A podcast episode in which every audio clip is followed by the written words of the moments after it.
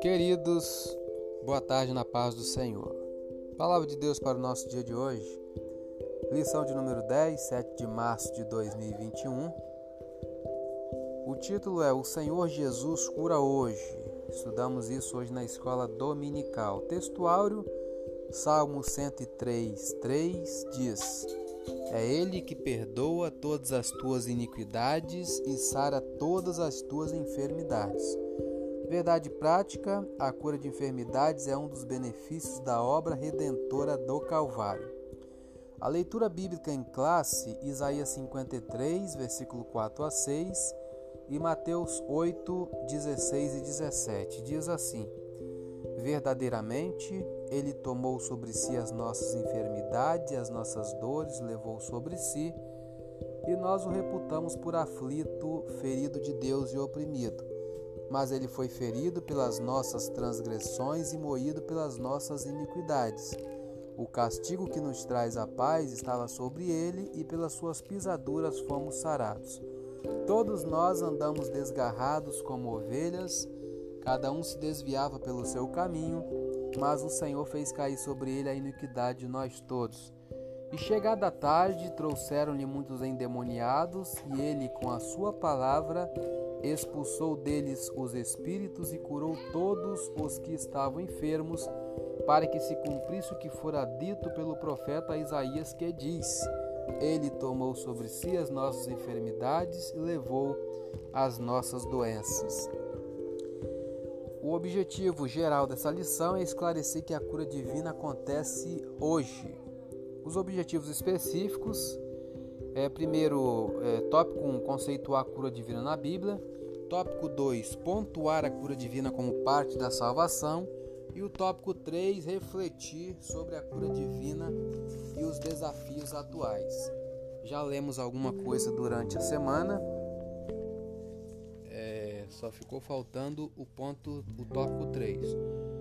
O tópico 1 fala sobre a cura divina na Bíblia, o tópico 2, a cura divina como parte da salvação, e o tópico 3 fala sobre a cura divina e os desafios atuais, é o que iremos ler. Os desafios atuais são diversos e, dentre eles, saber sobre a natureza da enfermidade, se o problema é físico ou espiritual, e ter o discernimento sobre a vontade de Deus. Ponto 1. As doenças. As enfermidades são uma das causas de maior sofrimento ao ser humano. Elas são consequências direta ou indireta do pecado, pois se não existisse pecado, não existiriam enfermidades. Mas isso não significa que todos os enfermos estejam em pecado.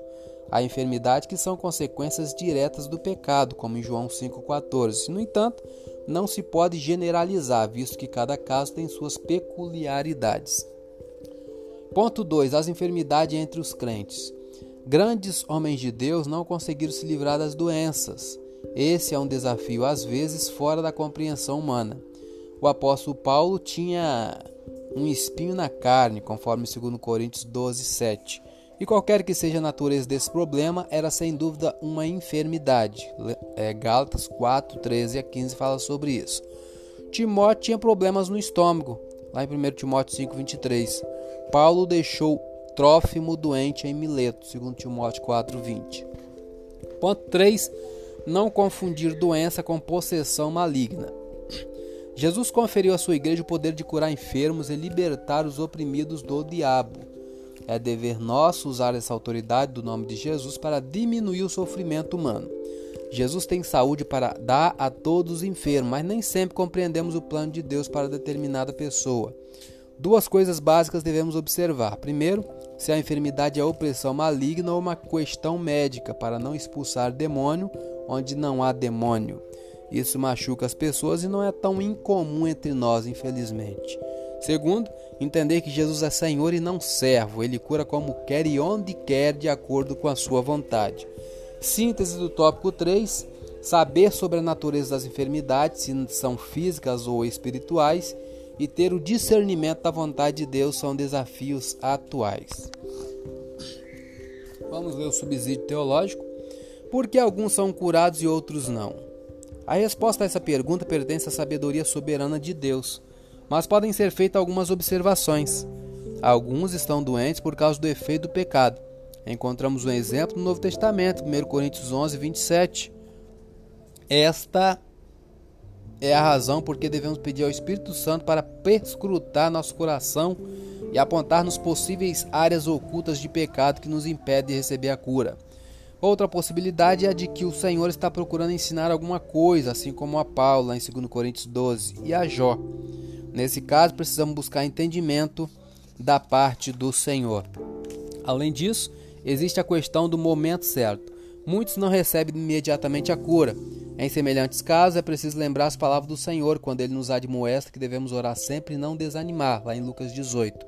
Deus tem seu momento certo. A falta de fé também pode impedir o recebimento da cura. O autor da Epístola aos Hebreus, em vários trechos, nos admoesta a conservar firme a fé em Deus. Conclusão: precisamos saber que a cura divina é real e atual. Além disso, devemos entender que o Senhor Jesus cura quando, como e onde quer, e não da maneira que às vezes pensamos. Eu sou Elias Rodrigues, essa foi mais uma leitura diária de hoje. Compartilhe essa mensagem com seu grupo de amigos e que Deus nos abençoe. Amém.